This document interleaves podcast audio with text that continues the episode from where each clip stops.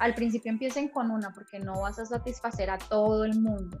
Mm, eh, y eso, mm, mm. eso también es muy importante. Eh, no puedes llenarte de productos o servicios o, lo que vayas a ofrecer, tan cuanto sean los colores de una paleta de colores, valga la redundancia, porque te vas a saturar, te vas a generar un montón de cosas que realmente al final tú vas a decir, ¿qué va? Si lo que más vendo es este y este, pues reduce portafolio y hazlo simple, porque eso es lo que te está trayendo la, la, la, mm. la ganancia.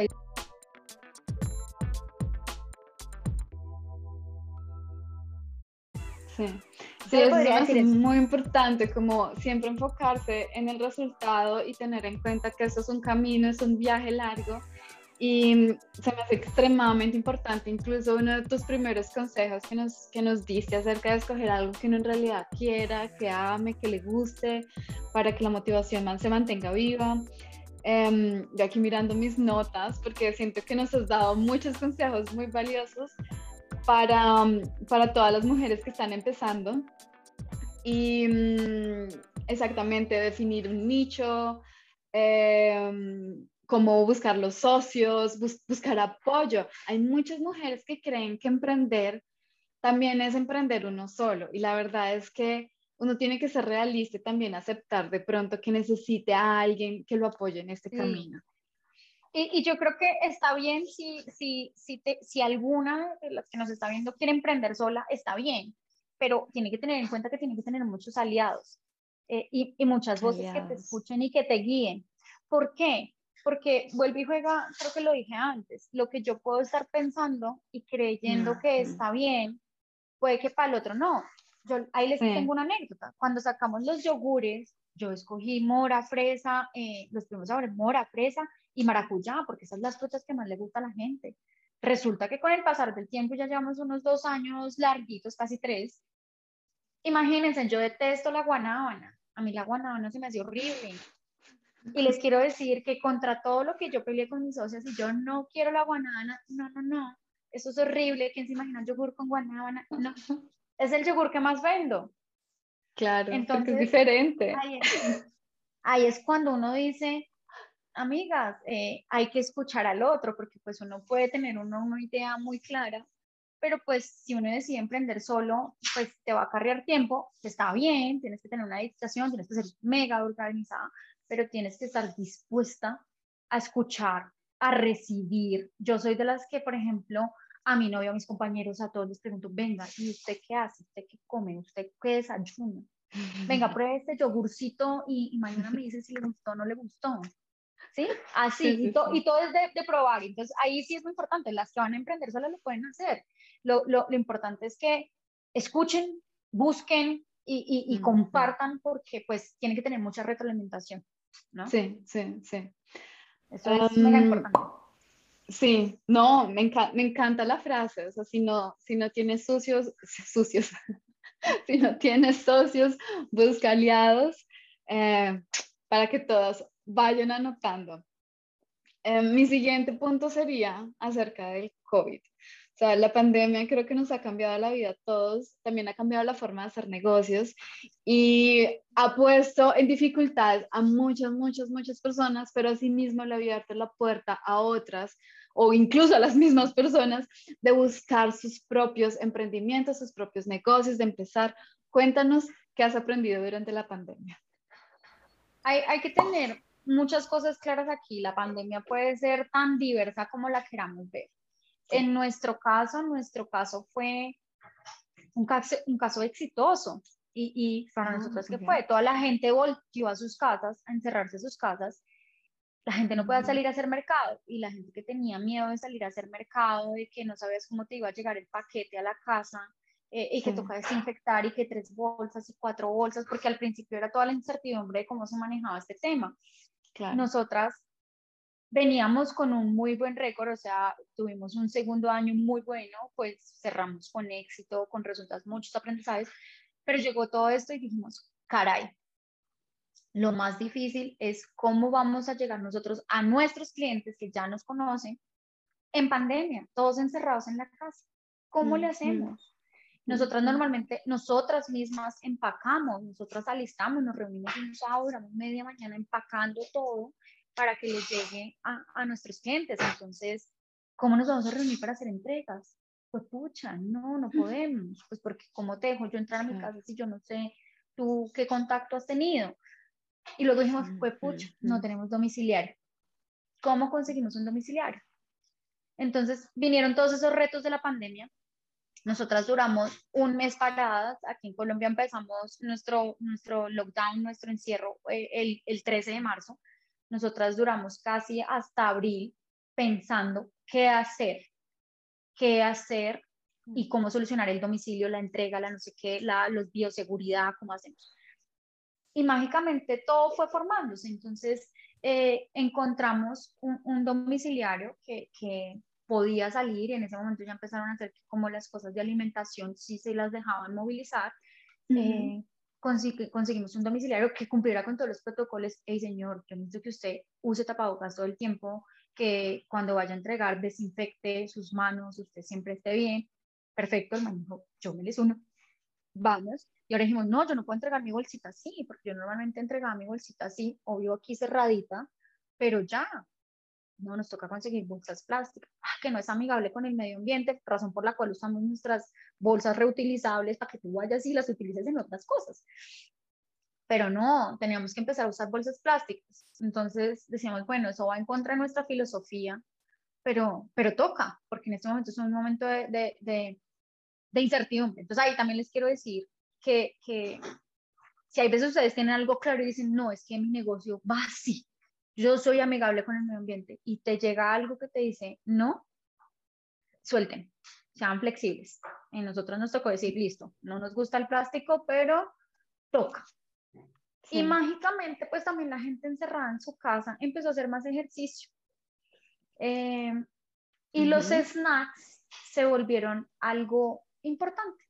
Y como la gente empezó a tener más tiempo para cocinar, para estar en casa, dedicar tiempo en casa, aprendieron a cocinar. Muchos hicieron miles de cursos, eh, se grababan cocinando, no sé qué. Y ahí Aluna cobró toda la relevancia porque eh, también tenemos toda esta parte de mercado orgánico. Entonces, eh, te llega tus fresas, tus arándanos, tus acelgas, tus espinacas. Em, orgánicas y la gente empezó a buscar este tipo de cosas y a nosotros, gracias a Dios, la pandemia nos ayudó muchísimo, además que con todo este cambio de la gente querer cuidarse y darse cuenta que también cocinar en casa está bien, eh, nos ayudó a que nuestros snacks y nuestra comida saliera adelante. Entonces yo les quiero decir que después de que hicimos nuestra salida en abril con todos los... Ay, bueno, muy importante, nosotros nos pasamos al mundo digital. Yo ya no te recibo dinero en efectivo porque pues por pandemia estar llevando el dinero, el billete, la moneda, no sabemos qué pasaba. Nos pasamos a, a diferentes plataformas financieras para pagos fáciles. Eh, buscamos todas las opciones que hay en el mercado, desde Rappi, David Plata, el uno, el otro, plan, plan, eh, te hago transferencia bancaria. Y ahí empezamos, no, tenemos que meternos en ese mundo porque ¿cómo vamos a hacer las transferencias si no nos podemos ver? Gracias a Dios tenemos muchas opciones. Yo las invito a que se arriesguen con estas plataformas. A nosotros no nos ha pasado nada. Esto es un nivel de confianza grandísimo en donde tú confías en el cliente, en que te va a pagar y en que yo lo voy a recibir y que él va a entregar y que yo les voy a entregar el producto. Al principio a mí me decían, pero tú cómo compras por Instagram, cómo tú le haces una transferencia a alguien sin que te llegue el producto, tú cómo confías que esa persona sí te va a llegar. Yo les quiero decir que yo, sin mi emprendimiento, yo compro hasta vestido de baño por Instagram. Ha salido perfecto. A mí nunca me han tumbado, nunca nada. Y yo sí creo que nos podemos hacer la vida más fácil. Y más cuando pues uno es trabajador, emprendimiento, eres novia, eh, eres hija, eres hermana, tienes perro. Tienes que hacerte la vida más fácil. Y, si, si te, ir a hacer compras te demora una hora de tu vida que podrías estar disfrutando viendo una peli con tu pareja, pues Mariana, vayamos a ese lado. Entonces, la pandemia a nosotros nos ayudó muchísimo, nos trajo muchas enseñanzas. También creo que enseñamos a nuestros clientes a, a, ser también eh, digitales. Al principio fue duro porque decían, no, pero ¿cómo te pago? No, yo, yo mejor, mejor espero y cuando nos veamos. no, no, no, no, nos podemos ver, porfa, consigna, eh, transfiere, mira, David Plata, y empezamos a buscar todas las opciones. Eso también es muy importante. Si, si ustedes están buscando un emprendimiento para diferentes focos de personas, busquen todas las opciones para las personas. Al principio empiecen con una porque no vas a satisfacer a todo el mundo. Mm, eh, y eso, mm, mm. eso también es muy importante. Eh, no puedes llenarte de productos o servicios o, lo que vayas a ofrecer, tan cuanto sean los colores de una paleta de colores, valga la redundancia, porque te vas a saturar, te vas a generar un montón de cosas que realmente al final tú vas a decir, ¿qué va? Si lo que más vendo es este y este, pues reduce portafolio y hazlo simple, porque eso es lo que te está trayendo la, la, la, mm. la ganancia y donde eres fuerte y mm, donde mm. tú estás haciendo las cosas bien. Eso también hay que identificarlo y eso se identifica con el tiempo. Con nosotras, pues como es una cuestión de alimentos, pues entre los gustos, los disgustos, está el que, el que le gustó, como les decía, el de Guanábana, al que le gustó fue el de Uchua. Entonces, eh, y uno tiene que buscar, yo no le puedo tener toda la, la gama de sabores porque finalmente me vuelvo yo ineficiente. También hay que pensar el almacenaje. Si tú te pones a abrir un portafolio de muchos causa, de muchas posibilidades, ¿dónde vas a almacenar si tú estás empezando? Mi bodega de almacenamiento es mi casa. ¿Sí? Eso es otra cosa importante, no se maten la cabeza al principio en tengo que comprar una bodega, tengo que esto, tengo, no, acomoden las capacidades que ustedes tienen en su vida para sacar su emprendimiento. No se varen por esas cosas. Eh, que hay que tener claro, uno tiene que cumplir con todos los protocolos de seguridad de X, Y, Z que te pidan, pero, pero lo importante es no se varen, no se varen con cosas grandes, o sea, ah, no, lo ideal es tener una bodega y todo separado por, no sé, estanterías, ta, ta, ta. Es lo ideal. En este momento no lo tengo, pero puedo empezar a repartir y puedo empezar a ver mi producto afuera y probar que mi producto está funcionando o no. Sí, sí, no hagan inversiones apresuradas, eh, grandes, que tal vez al final ni, ni, lleguen a necesitarlas o realmente pues les, les liquiden el, el, el, la idea, el emprendimiento. Sí, sí, sí, sí. Eso es muy importante tenerlo en cuenta. Si yo al principio puedo sacar de mis cosas, de mis opciones, eh, lo hago. ¿no? no hacer como gastos innecesarios o inversiones innecesarias o no dejar, lo, lo expresaste perfectamente, no dejar matar tu idea por, por, ponerte, por ponerse uno mismo expectativas muy altas o necesidades muy altas que quizás, como bien dices, quizás con un portafolio pequeño se pueda llegar, se pueda vender, se pueda iniciar y uno empieza a conocer el mercado.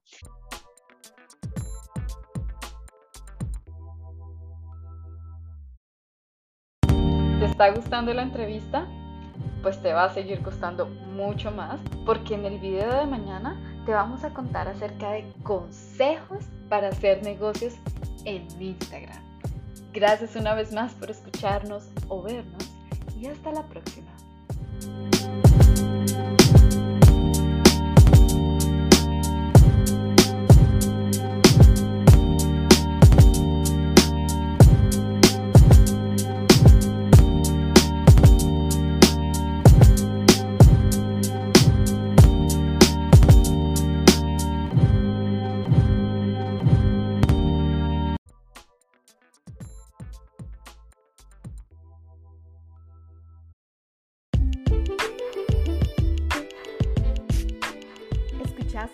Mujeres en Finanzas, el podcast. Me alegra mucho que nos hayas acompañado hoy y espero que estés con nosotros en el próximo episodio. Recuerda darnos 5 estrellas en la plataforma en la que estés escuchando este podcast para que así más mujeres puedan beneficiarse del contenido que estamos generando. Recuerda que hemos creado este podcast para ti. Así que si tienes preguntas, no dudes en escribirlas en los comentarios. Si necesitas más información sobre finanzas personales, ahorros o inversiones, puedes seguirnos en Instagram, Mujeres Felicidad Pura, o en YouTube, Mujeres en Finanzas, o en nuestra página de internet felicidadpura.com. Hasta la próxima.